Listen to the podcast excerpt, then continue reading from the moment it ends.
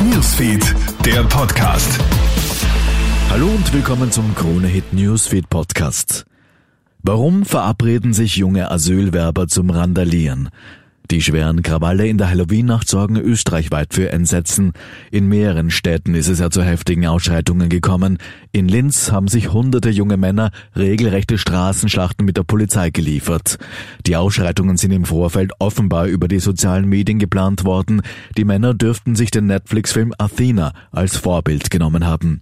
In dem Streifen kommt es ebenfalls zu massiver Gewalt zwischen Bevölkerung und Polizei.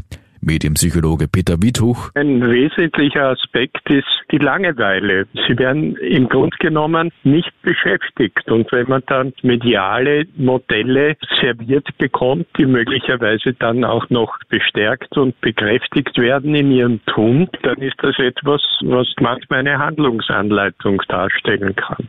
Was passiert jetzt im mutmaßlichen ÖVP-Korruptionsskandal? Innenpolitisch sind es jedenfalls brisante Tage.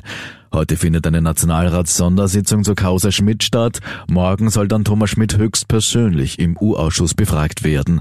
Und dann steht Schmidt unter Wahrheitspflicht. Experten gehen aber fest davon aus, dass er seine schweren Anschuldigungen gegenüber Sebastian Kurz und anderen ÖVP-Politikern wiederholen wird. Und das belastet natürlich auch die Regierung stark, sagt Politikberater Thomas Hofer. Beide möchten diese Koalition fortsetzen. Die ÖVP, weil sie sich natürlich vor Neuwahlen massiv fürchten muss. Und die Grünen haben einen strategischen Machthebel, wie sie ihn noch nie hatten und auch nicht mehr haben werden. Aber in einer Zeit, wo es an Krisen sowieso schon keinen Mangel gibt, ist das noch einmal eine zusätzliche Geschichte, die so einfach dann nicht aus der Welt zu schaffen ist.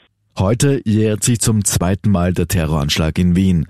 Es war der Vorabend eines Corona-Lockdowns, den viele Menschen bei sehr warmer Witterung draußen verbringen wollten. Vier Menschen sterben, 23 weitere werden zum Teil schwer verletzt, ehe der Attentäter von der Polizei nach neun Minuten gestoppt werden kann. Heute Vormittag wird bei einer Kranzniederlegung mit der Regierungsspitze den Opfern und den Hinterbliebenen des Wiener Terroranschlags vor zwei Jahren gedacht.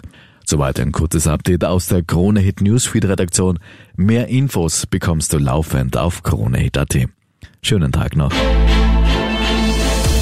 Krone Hits, Newsfeed, der Podcast.